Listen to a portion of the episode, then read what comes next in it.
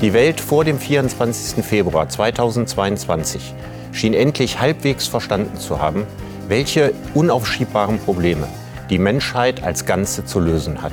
Den Kampf gegen die Klimakatastrophe, die Bewahrung des Planeten für zukünftige Generationen und die Sorge um das Leben und Überleben der Menschen in den ärmsten Regionen der Erde. Dann kam der russische Überfall auf die Ukraine. Seitdem reden wir nur noch über Panzer, Kriegsverbrechen, zivile Opfer oder gar von einem drohenden Atomkrieg. Die dringende Agenda des 21. Jahrhunderts scheint über Nacht keine Bedeutung mehr zu haben. Fallen wir zurück in eine Epoche, die wir längst überwunden zu haben glaubten? Darüber rede ich mit dem Politikwissenschaftler und Politikberater Ivan Krastev.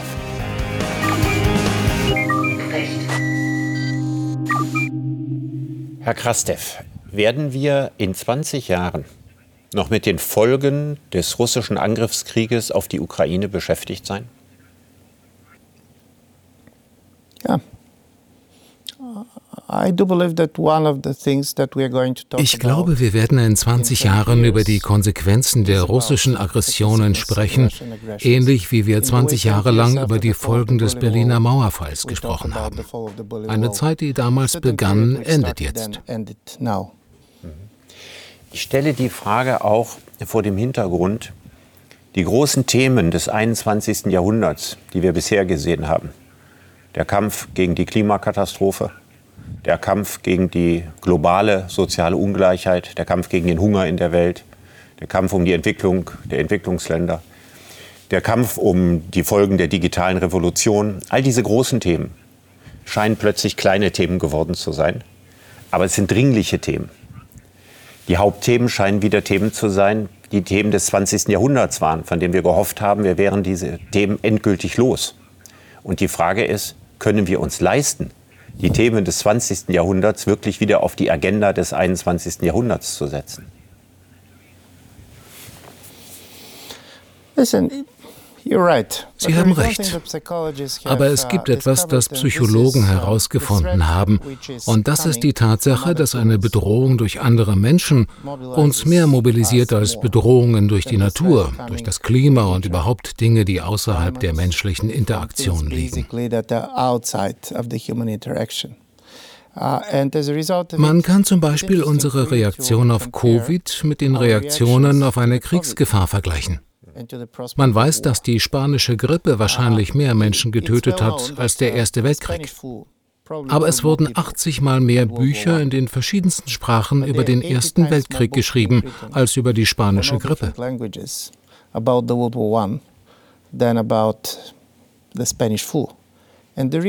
Der Grund liegt darin, dass Krieg, anders als Klima und andere Gefahren, uns immer eine Geschichte erzählt. Eine Geschichte von Menschen. Und das mobilisiert unsere Vorstellungskraft auf ganz andere Weise. Die Geschichten bleiben für sehr lange Zeit. Alles, worüber wir in Zusammenhang mit dem Krieg sprechen, verschwindet nicht so schnell. Deshalb setzt sich die Angst vor dem Krieg so viel stärker in unseren Köpfen fest, als alle Ängste vor Bedrohungen aus der Welt der Technik oder aus der Natur. Aber es ist ja nicht nur die Emotionen, äh, die hier eine große Rolle spielen. Es ist ja auch Geld. Ja, wir geben Milliarden und Abermilliarden global in Zukunft für Rüstung aus. Deutlich mehr Geld, als wir eigentlich vorhatten, für Rüstung auszugeben. Das gilt sicherlich nicht nur für Deutschland. Das wird für ganz Westeuropa gelten. Es wird auch für Osteuropa gelten. Das ist alles Geld, was uns natürlich fehlt ja, für die ganz großen Projekte, die wir uns im 21. Jahrhundert vorgenommen haben. Und haben Sie nicht die Befürchtung, dass Ihre Kinder und Ihre Enkel sagen, wie konnte das passieren, dass ihr in die alten Muster des 20. Jahrhunderts zurückgefallen seid, wo ihr doch Aufgaben zu bewältigen habt, die für die ganz, wofür die ganze Menschheit eigentlich zusammenstehen müsste? No, no, listen. Wenn die Welt rational wäre, dann wäre Ihre Frage berechtigt. Aber die Menschen beschäftigen sich eigentlich nie mit dem Wichtigsten, sondern nur mit dem Dringlichsten. Und so erkennen wir jetzt plötzlich, wie zerbrechlich das Leben ist. Die Kriegsbedrohung macht uns das auf brutale Weise klar. Und dahinter verschwinden erst einmal all die Probleme, die wir in 20, 30 oder 50 Jahren mit Sicherheit haben werden. Und vergessen Sie nicht, der Krieg war aus unseren Köpfen verschwunden. Der berühmte Militärhistoriker Michael Howard sagte, Frieden ist nicht die Abwesenheit von Krieg. Frieden ist etwas anderes. Es gibt also eine Generation wie unsere, für die Frieden ganz selbstverständlich war. Und nichts verstört mehr, als wenn etwas Selbstverständliches vor unseren Augen zusammenbricht. Neither distorts you more Nehmen wir die Atomwaffen. Wer jetzt 20 oder 25 ist, hat in seinem Leben wahrscheinlich nie darüber nachgedacht. Vor kurzem sprach ich mit einer amerikanischen Kollegin und sie erzählte mir, wie sie gegen Ende des Kalten Krieges, als sie jung war, im College jeden Monat üben musste, wie man in einen Bunker geht, um sich vor einem Nuklearangriff zu schützen.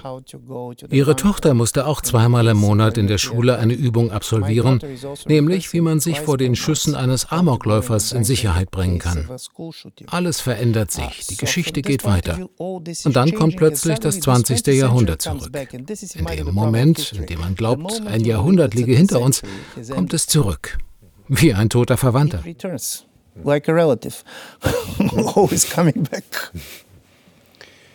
Meinen Sie, dass der russische Krieg gegen die Ukraine, der Angriffskrieg, der Überfall, der Völkerrechtsbruch, wäre der aus Ihrer Sicht verhinderbar gewesen? Ich glaube nicht, dass die Ereignisse von vornherein festgelegt waren. Und so kann ich mir eine Situation vorstellen, in der der Krieg hätte verhindert uh, werden können. Aber wenn Sie weiterfragen, wie, wann, von wem, die Antworten darauf habe ich nicht. Aber es war nicht vorbestimmt. Es ging nicht einfach nur um den Krieg. Es endete uh, mit dem Krieg. Uh, Aber es geht nicht nur darum, was auf dem Schlachtfeld passiert. The story is answering also your previous question. It's not simply the war something ended with the war. It's not simply what is happening on the battleground. Im Hintergrund geht es darum, wie die Welt heute wahrgenommen wird.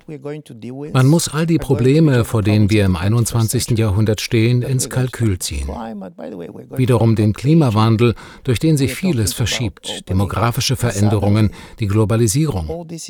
Das alles sind Faktoren, die eine Rolle spielen. Das gesamte Umfeld hat unsere Wahrnehmung verändert. Das muss man sehen und nicht nur den Konflikt selbst. Ich glaube, man hätte den Krieg verhindern können. Es war schwierig, den Zeitpunkt zu bestimmen, wann er kommen würde. Wenn Sie mich fragen würden, ob man den Ersten Weltkrieg hätte verhindern können, mit Sicherheit. Ich glaube nicht, dass es Kriege gegeben hat, die man nicht hätte verhindern können. Uh, you ended up there. Uh, you didn't go there, so I don't believe that they're unpreventable wars. Es gibt in Deutschland wie in vielen anderen Ländern große Diskussionen um die Frage nach Putins Motiven. Das ist ein großes Talkshow-Thema in Deutschland. Ging es Putin um die Sicherung einer 2000 Kilometer langen Grenze? Es ist die Angst vor der NATO. Geht es Putin um die Wiederherstellung des Zarenreiches? Sind alle ehemals russischen Gebiete davon bedroht, von Krieg überzogen zu werden? Ist auch der Westen bedroht? Ist das ein Krieg gegen den Westen oder ist es ein Krieg um die Einflusssphäre des alten Russland? Wie würden Sie das interpretieren? Listen, of course, probably even Putin does not know. Wahrscheinlich weiß auch Putin nicht genau, warum er tat, was er getan hat. Aus meiner Sicht gibt es drei Möglichkeiten, um zu verstehen, was gerade vor sich geht. Mit Sicherheit war das Ende des Kommunismus für die Russen aus Putins Generation keine Tragödie und auch nicht für Putin selbst und seinesgleichen. Keine Tragödie, aber doch ein Problem. Denn es war ihr Land und es gab das Versprechen, dass sie auf dem postsowjetischen Territorium eine Sphäre des Einflusses haben würden. Es war ihr Land und man hatte ihnen das versprochen. Wenn man also von der Ausdehnung der NATO spricht, ging es nicht nur einfach um die militärische Bedrohung. Wir reden immerhin von einer Atommacht. Auf bestimmte Weise ist Russland viel sicherer als viele andere Länder. Aber Putin und schon Präsident Jelzin glaubten nie, dass Länder wie Belarus oder die Ukraine souveräne Staaten werden könnten wie Russland. In the way Russia was. Und dann gibt es das zweite Motiv, das könnte man pädagogisch nennen. Aus gutem Grund ist Präsident Putin besessen von der Idee, der Westen sei scheinheilig. Nicht nur er ist davon besessen. Der Welt eine Lektion zu erteilen darüber, wer man wirklich ist, war extrem wichtig für Putin.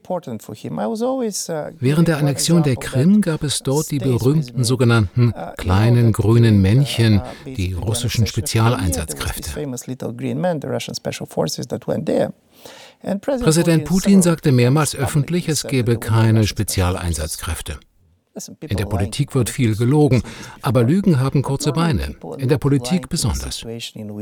Warum also lügt Putin, wenn er weiß, dass sogar die Namen dieser Soldaten innerhalb von 48 Stunden herauskommen? Er lügt, um Lügner genannt zu werden und zum Beispiel den Amerikanern sagen zu können, ich lüge genau wie ihr auch. Was ist denn mit den Massenvernichtungswaffen im Irak? Ihr seid nicht besser als ich. Putin will eine Lektion erteilen und das ist wichtig zu wissen, um sein Handeln zu verstehen. Uh, der dritte Erklärungsversuch ist ebenfalls wichtig und er hat mit der Geschichte zu tun. Viele denken, Putin wolle die alte Sowjetunion wiederherstellen, als sei er ein Mann der alten Sowjetunion. Das stimmt nicht. Wenn man sich seine berühmte Rede vom 22. Februar anhört, nach der Anerkennung von Luhansk und Donetsk, dann ist das nicht die Rede eines roten Oberst, sondern eines weißen Generals aus der Zarenzeit. Das hat sehr viel mit der russischen Geschichte zu tun. Und merkwürdigerweise warf er der Ukraine zwei Dinge vor. Sie sei von Lenin geschaffen worden und werde von Nazis regiert. Zum ersten Mal behauptete er, dass die Russen die Hauptopfer des Sowjetsystems seien. Und diese Sicht baute sich immer weiter auf. Sie wurde zur Besessenheit. Er ist besessen von Geschichte. Aber wir wissen aus seiner nächsten Umgebung, dass er ausschließlich Memoiren liest.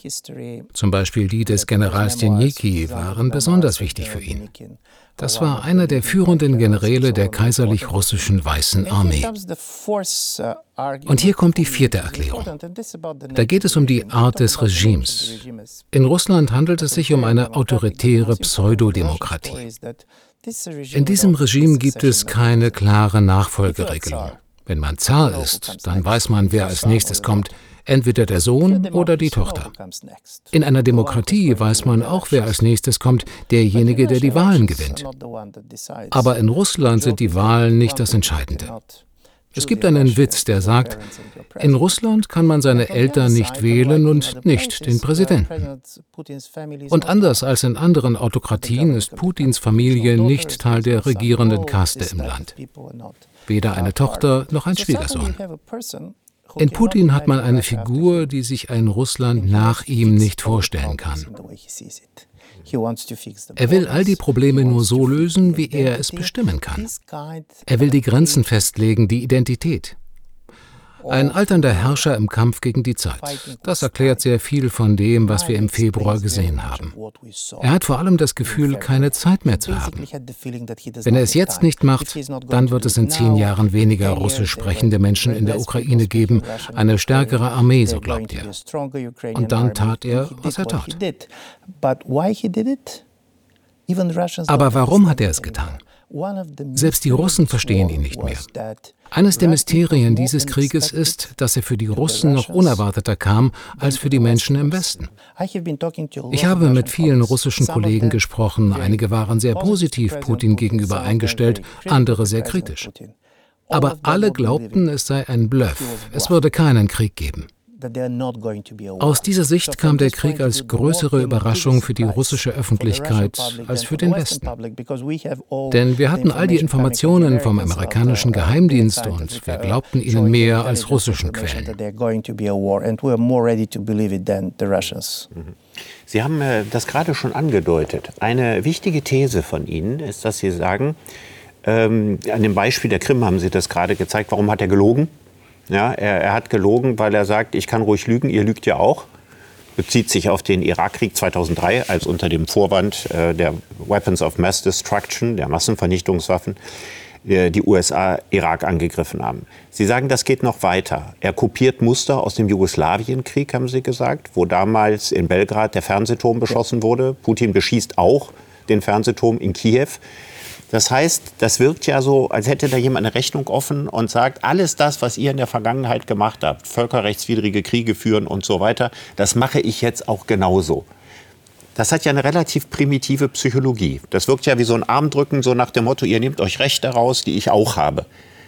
Kommt man Putin näher, wenn man das so auffasst? Uh, Putin ist völlig besessen von der Idee der Demütigung. Ständig redet er davon, dass Russland erniedrigt wird. Aber deshalb hat er sämtliche Sensibilität für die Erniedrigung anderer verloren. Was wir heute in der Ukraine sehen, ist ein heldenhafter Widerstand der Menschen, den niemand erwartet hatte, angefangen mit dem amerikanischen Geheimdienst. Warum glaubte niemand, dass die Ukrainer derartig kämpfen würden? Weil sie 2013, 14 und 15 schon einmal von Putin erniedrigt wurden, weil er ihnen sagte, ihr existiert gar nicht, euer Land gibt es nicht.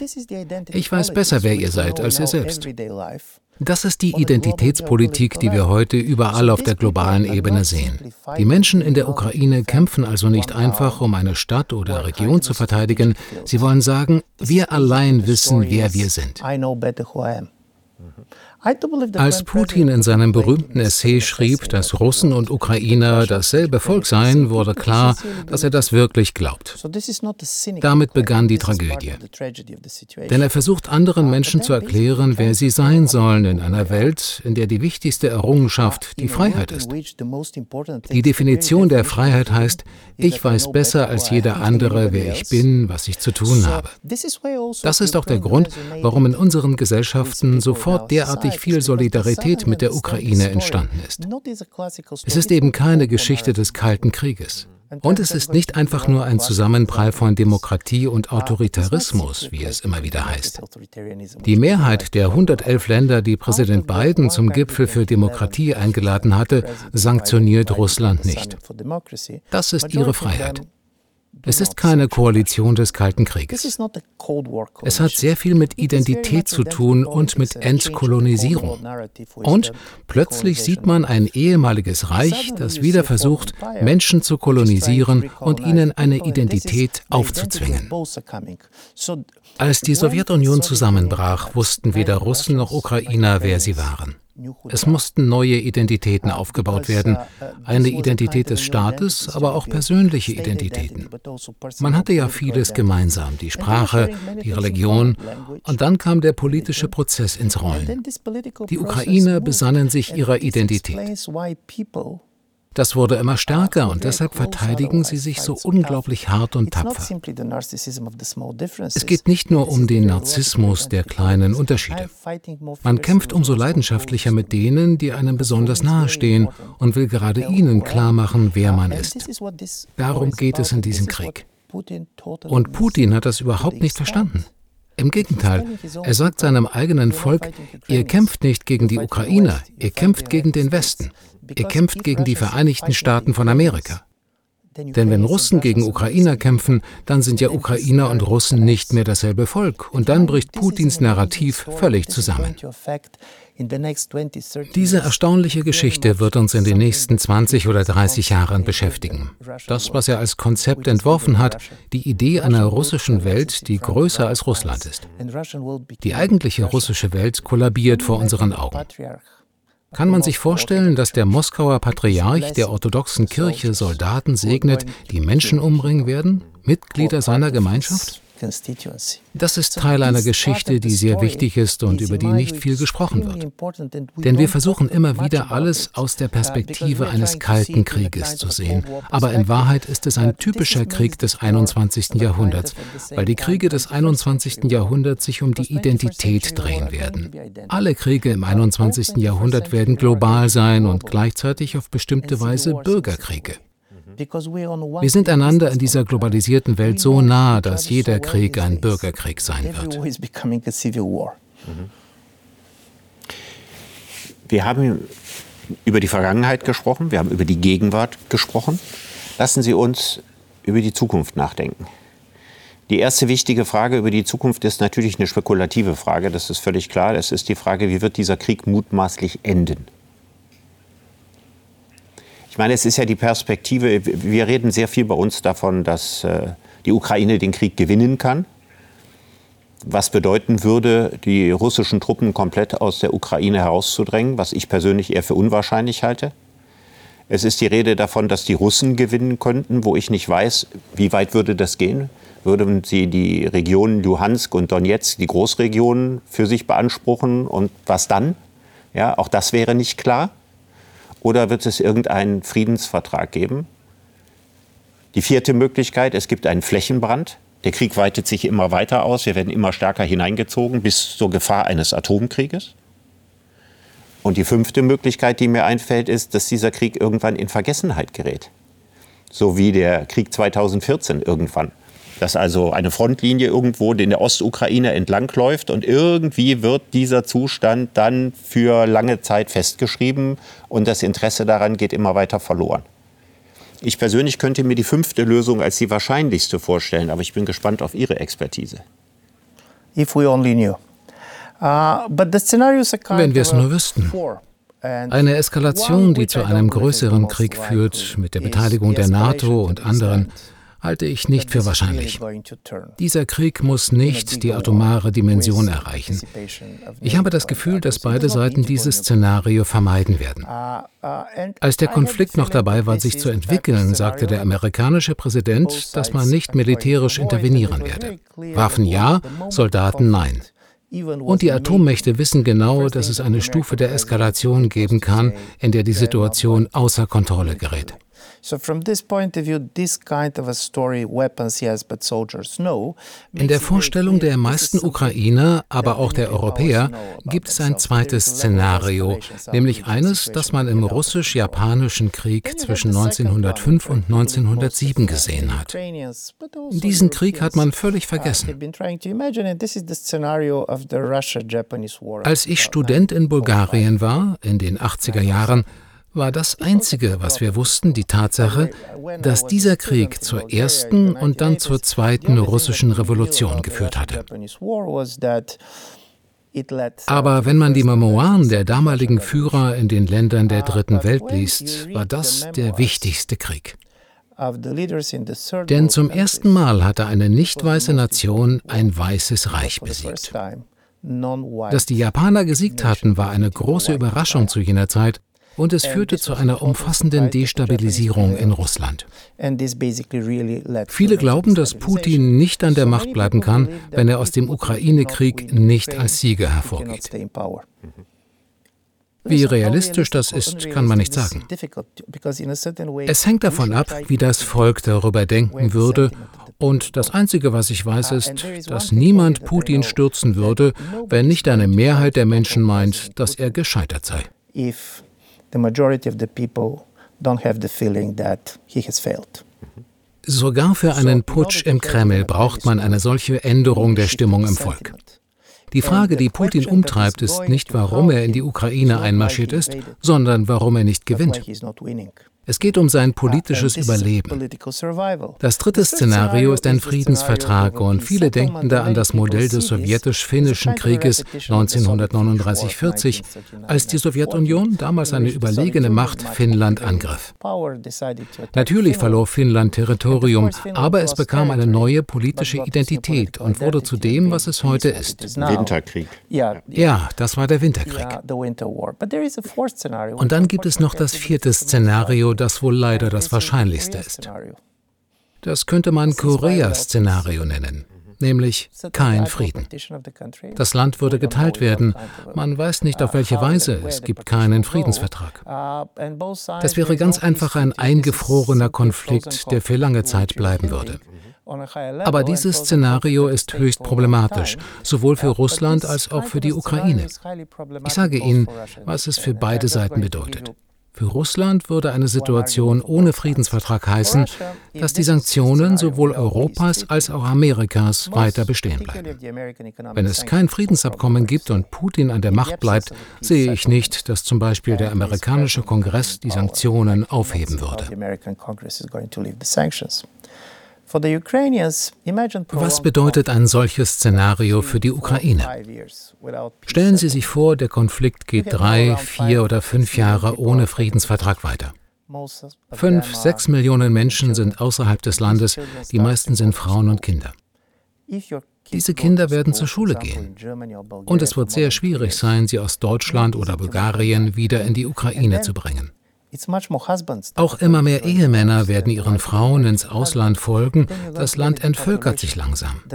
Dieser demografische Aspekt des Ukraine-Krieges wird noch gar nicht diskutiert. Ich habe genau zugehört, was Putin in den letzten sechs Monaten gesagt hat. Dreimal kam er ungefragt mit demselben Satz.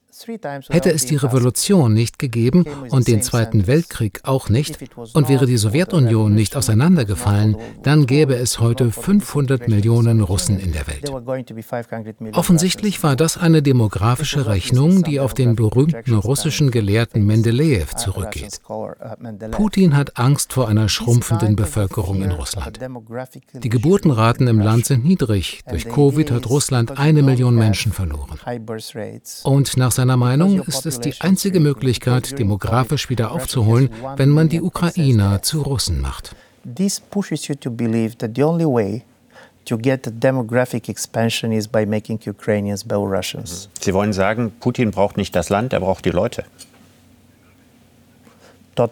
Absolut. Und wenn Sie dann noch vom Klimawandel sprechen, der wird enorme Auswirkungen auf Russland haben, weil 65 Prozent des russischen Territoriums gefrorenes Land sind. Die globale Erwärmung wird dazu führen, dass viel davon auftaut und es wird mehr Landwirtschaft geben in Sibirien und anderen Gebieten. Wer soll das Land bestellen? Russland fehlt nicht Land, Russland fehlen Menschen. Und wenn man das Ganze dann auch noch unter ethnischen Gesichtspunkten betrachtet, wie Putin das tut, kommt man zu dem Schluss, dass Russen fehlen. Und das heißt, aus Ukrainern und Belarussen Russen zu machen, darauf kommt es an. Wenn man eine Zivilisation so stark ethnisch sieht, dann wird einen die Vorstellung schockieren, dass man in 20, 30 Jahren all das Land hat, aber nicht genügend Menschen, um es zu bevölkern. Nun scheint ja bei dem, was Sie sagen, der Westen wird, da muss man sich fragen, was müsste überhaupt in Russland passieren, damit die Wirtschaftssanktionen irgendwann zurückgenommen werden. Das kann man sich im Augenblick gar nicht vorstellen. Das kann man sich auch deswegen nicht vorstellen, weil zum Beispiel Deutschland, wichtiger Handelspartner für Russland, jetzt eine Politik macht, um von Russland dauerhaft nicht mehr abhängig zu sein. Das heißt, selbst wenn die Sanktionen irgendwann zurückgenommen würden, wären wir nicht mehr angewiesen auf Gaslieferungen. Das heißt also, Russland verliert ja nicht nur für die Kriegszeit, sondern dauerhaft seine Entwicklungsperspektive nach Westen. Dann besteht doch die Gefahr, ob das nun in einem Jahr oder in drei oder fünf und völlig egal, wie der ukrainisch-russische Krieg dort aussieht, im Grunde genommen jegliche Entwicklungsperspektive, was sie mit China nicht ausgleichen können, auch mit Verkäufen nach Indien nicht. Und dann droht doch nach Putin aus Russland ein Failed State zu werden. Also ein Land, das komplett kollabiert. Aus europäischer Perspektive gesprochen, wäre ein, Zustand, ein solcher Zustand irgendwie wünschenswert oder wäre ein solcher Zustand noch viel gefährlicher als ein Putin-Russland, ein mit Atomraketen bewaffnetes Russland in einem Bürgerkrieg, in einem Zustand der Unregierbarkeit, in einem Zustand, äh, in, in, dem äh, Unberechenbarkeiten jederzeit passieren können. Wie bewerten Sie das? Ja. Putin zu isolieren und Russland zu isolieren, das sind zwei Dinge, die wir sehr genau unterscheiden sollten. Und das aus strategischen Gründen im Interesse Europas. Wir wissen nicht genau, wohin sich die russische Gesellschaft bewegt. Es gibt zurzeit im dritten Monat des Krieges die Tendenz, auf alles, was da passiert, sehr uh, emotional zu reagieren. Das ist ganz normal. Und wir fangen an, Russland als eine Art Tschernobyl zu sehen. Eine Katastrophe ist passiert und das Einzige, was man tun kann, ist eine Art Isolationszone zu schaffen, sodass die Strahlung, die von der Katastrophe ausgeht, uns nicht erreicht. Aber Russland und die Russen werden nicht verschwinden. Die Katastrophe bleibt an unseren Grenzen. Zweitens, und das ist besonders wichtig, glauben wir, Russland könne sich nicht verändern. Aber Russland kann sich verändern. Es hat sich verändert, mal zum Guten, mal zum Schlechten. Die Vorstellung allerdings, wir könnten wissen, wie das nächste Russland aussieht, ist genauso unrealistisch, wie sie es 1990 war. Damals waren wir sicher, dass es keinen Herrscher wie Putin geben würde. Und jetzt gehen wir davon aus, dass ein Russland nach Putin immer noch Putins Russland sein wird. Es kommt also darauf an, eine Politik zu entwickeln, die Putin isoliert, indem sie das, was er in der Ukraine erreichen kann, unattraktiv für ihn macht. Und gleichzeitig müssen wir dem russischen Volk das Signal senden, es geht nicht darum, euch zu isolieren, aber ihr müsst entscheiden, was ihr wollt. Aus verschiedenen Gründen ist das nicht einfach. Der Kriegsschock sitzt tief. Und wir sind über uns selbst uh, wütend. Also wir glauben, naiv gewesen zu sein, falsch gelegen zu haben und so weiter. In Deutschland ist diese Einstellung gerade sehr verbreitet. Uh, Sie haben nach der Zukunft gefragt. Uh, Europa hat eine Angst vor der Zukunft entwickelt. Sogar 2019, lange bevor der Krieg kam, gab es eine große Untersuchung der Bertelsmann Stiftung. Es stellte sich heraus, dass die Menschen in den europäischen Ländern glaubten, das Leben sei vorher besser gewesen. Wie lange vorher, wissen wir nicht. Warum es vorher besser gewesen sein soll, wissen wir auch nicht. Ist dieses Vorher für alle europäischen Länder gleich? Die früheren Zeiten waren immer die Zeiten, in denen man damals schon der Meinung war, dass die früheren Zeiten die besseren Zeiten gewesen sind. Ja. ja also ja. wer glaubt, dass die bessere Zeit in der ja. Vergangenheit liegt, wird nie einen Punkt finden, ja, wo er einen festen Flock einschlagen kann. Ja. Uh, Zum Beispiel gibt es jetzt eine gewisse Nostalgie für den Kalten Krieg. Das finde ich etwas merkwürdig, weil die Menschen sich immer nur an das Ende des Kalten Krieges erinnern, also an die 80er Jahre. Aber nach allem, was ich gelesen habe über die späten 40er Jahre, die späten 50er, war das keine lustige Zeit, in der man hätte leben wollen. Ein Teil des Problems, mit Russland umzugehen, ist die Schwierigkeit, sich verschiedene Russlands vorstellen zu können. Wir haben darauf nur wenig Einfluss. Das müssen die Russen am Ende selber machen. Aber wir können ihnen helfen. Die Voraussetzung dafür ist Neugier. Lasst uns neugierig beobachten, was in Russland passiert. Putin wurde so stark, dass wir nicht sehen, was nach ihm und seinem inneren Zirkel geschehen könnte. Ich glaube nicht, dass er selbst seine Politik ändern wird. Aber wir sollten versuchen, möglichst genau zu verstehen, was die Russen denken, die ihn unterstützen und die, die ihn ablehnen. Wir sollten auch mit den Russen sprechen, die hier im Westen sind, ohne ihnen Schuldgefühle zu geben. Aber sie sollten sich erklären. Die Neugier zu verlieren ist das Schlimmste, was passieren kann. Das Ende ist dann Arroganz und die führt zu nichts. Wir sollten uns auch darüber klar werden, wie schlecht es ist, von Russland abhängig zu sein. Auch von einem anderen Land abhängig zu sein, ist schlecht, zum Beispiel von Saudi-Arabien. Wenn man an Diversifizierung denkt, sollte man also nicht nur an Russland denken. Für Europa und besonders für Deutschland ist es eine der größten Herausforderungen. Gerade im Fall von Deutschland hat sich herausgestellt, dass eine Hauptannahme der Politik nicht gestimmt hat.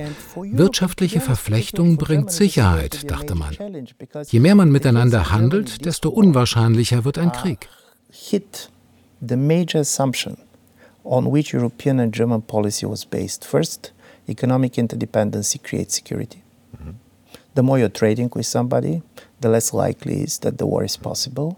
And secondly, man muss sagen, damit hat man in der Geschichte viele gute Erfahrungen gemacht.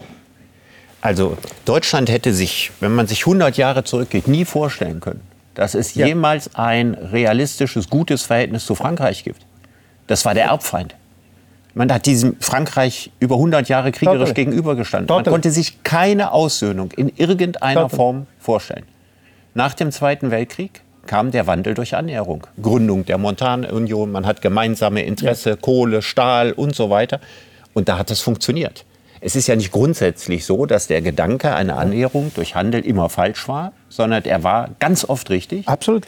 Er war in diesem Fall ist die Kalkulation nicht aufgegangen. Ich stimme Ihnen vollkommen zu. Es ist ja merkwürdig. Wir glauben jetzt, dass wir besser daran gewesen wären, wenn wir das Gegenteil getan hätten. Wir wissen es einfach nicht. Was wir wissen ist, dass wir unsere Erfahrung nicht verallgemeinern dürfen.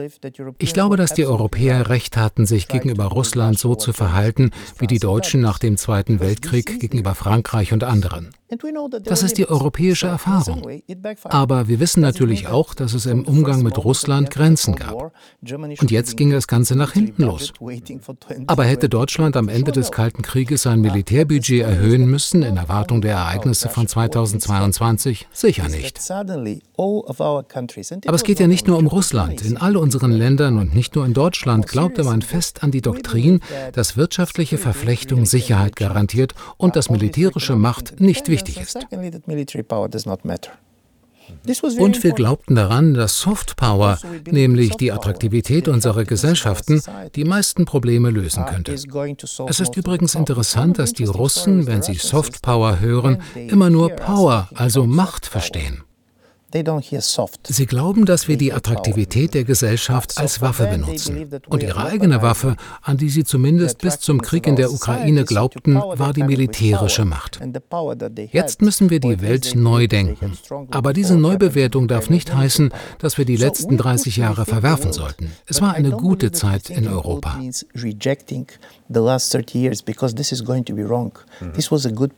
Kommen wir in diese Periode zurück? Wir kommen jetzt ans Ende der Sendung und die spannende Frage ist ja, ich hatte Sie ganz am Anfang ja. gefragt, wird das, was wir hier erlebt haben, ein Intermezzo der Weltgeschichte sein?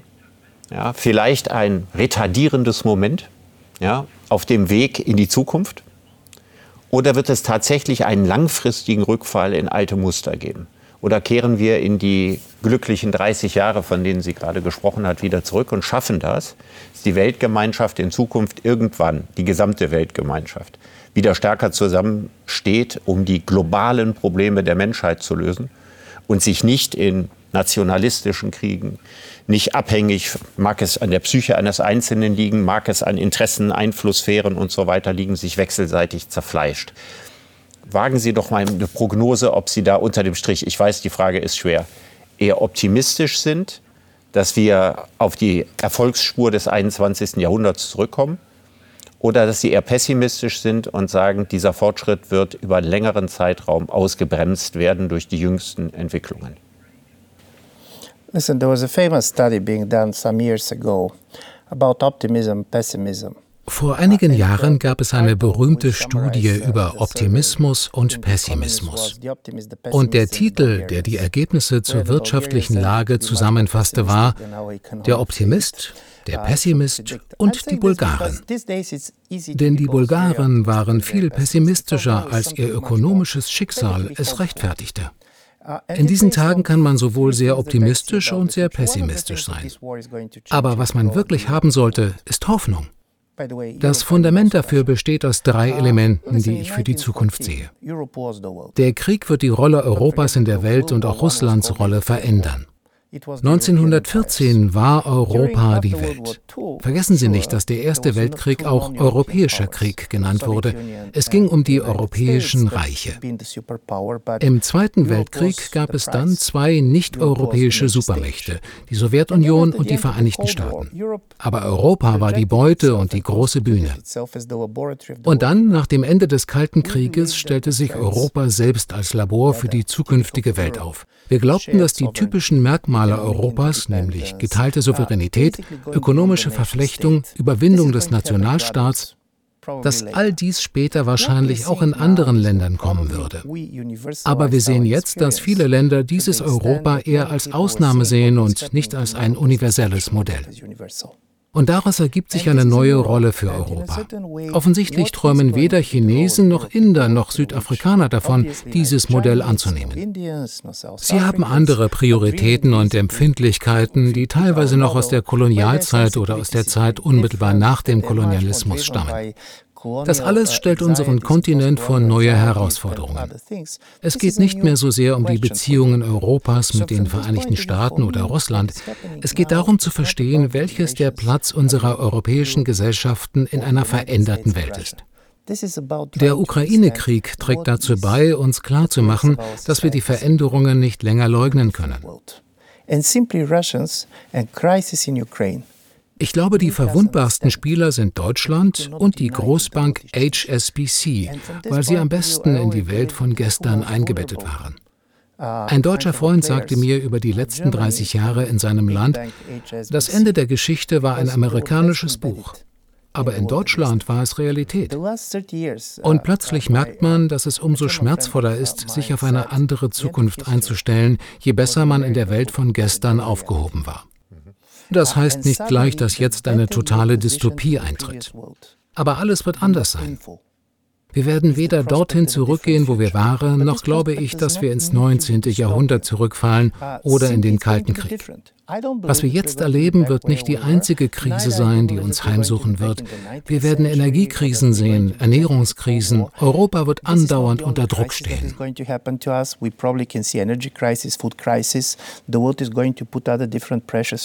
Viele Kriege jenseits von Europa.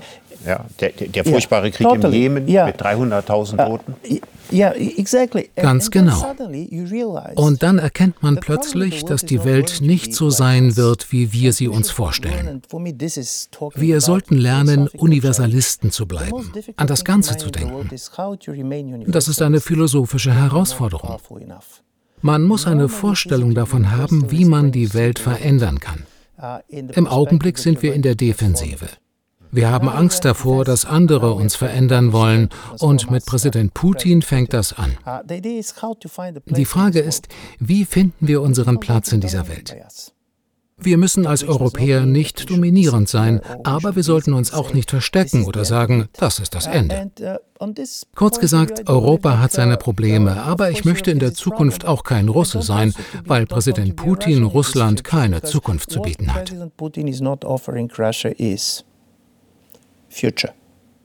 Einer seiner Berater hat mal gesagt, ohne Putin gibt es kein Russland. Was als Schmeichelei für den Führer gedacht war, klingt jetzt fatalistisch.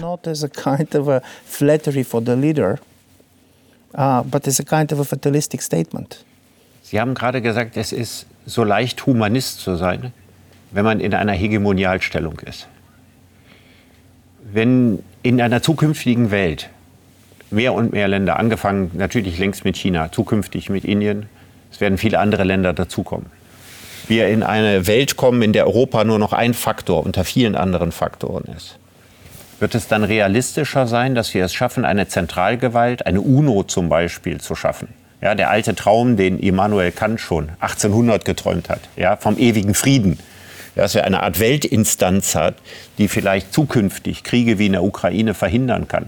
Glauben Sie, dass wir tatsächlich irgendwann dahin kommen können oder halten Sie das für eine Illusion mit der Bitte um eine kurze Antwort? Selbst wenn es eine Illusion ist, es ist eine positive. Illusionen sind ein wichtiger Teil unseres Lebens. In einem Satz gesagt, leider hat ausgerechnet die Globalisierung zur Krise des Universalismus geführt. Kant war dafür berühmt, nie seine Stadt zu verlassen. Das machte es wahrscheinlich einfacher für ihn, Universalist zu sein. Herr Krastev, ich danke Ihnen für das Gespräch.